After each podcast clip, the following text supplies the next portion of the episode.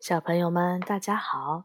今天晚上我们继续来说湖北美术出版社版本的《红楼梦》。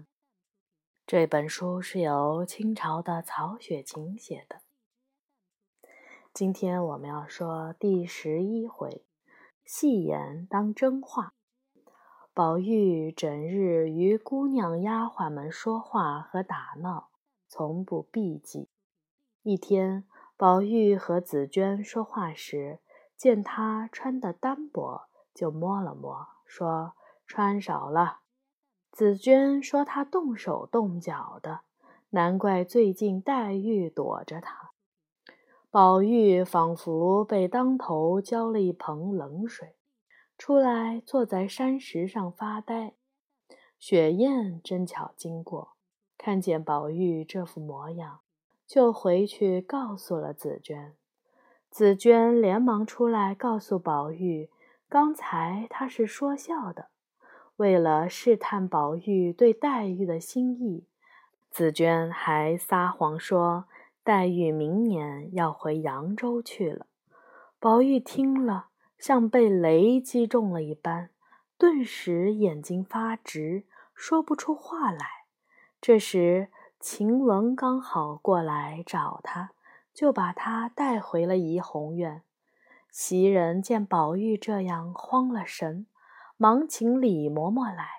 李嬷嬷哭着说：“不中用了，我这些年白操心了。”晴雯说：“我找到宝玉时，他正和紫娟说话。”袭人听了，连忙奔往潇湘馆去找紫娟。这时，紫娟正在服侍黛玉吃药，袭人也顾不得礼节，冲进去就问她跟宝玉说了什么，还说要拉他去见老太太。黛玉忙问出了什么事。当听说宝玉神志不清时，黛玉哇的一声把吃下去的药全吐出来了。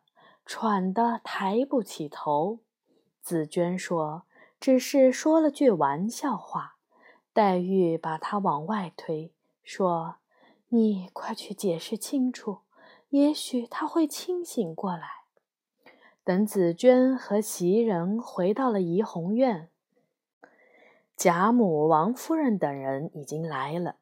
宝玉一见紫娟，一把拉住她说：“要去。”连我也一起带去。正说着，有人来报说林之孝的妻子来了。宝玉听见了一个“林”字，便满床的滚闹：“他们来接林妹妹了！打出去，打出去！”贾母忙说不见，宝玉才安静了下来。后来大夫开了药，说没事儿了，大家才安心离去。但宝玉不肯放紫娟走，紫娟只好留了下来。没人时，紫娟说：“她只是想试试宝玉对黛玉的心意。”宝玉说：“我只有一句话：活着咱们一起活，死了一起化灰化烟。”紫娟回到了潇湘馆，把宝玉的话告诉了黛玉。黛玉听了，更明白宝玉的心，感动的哭了。本回结束。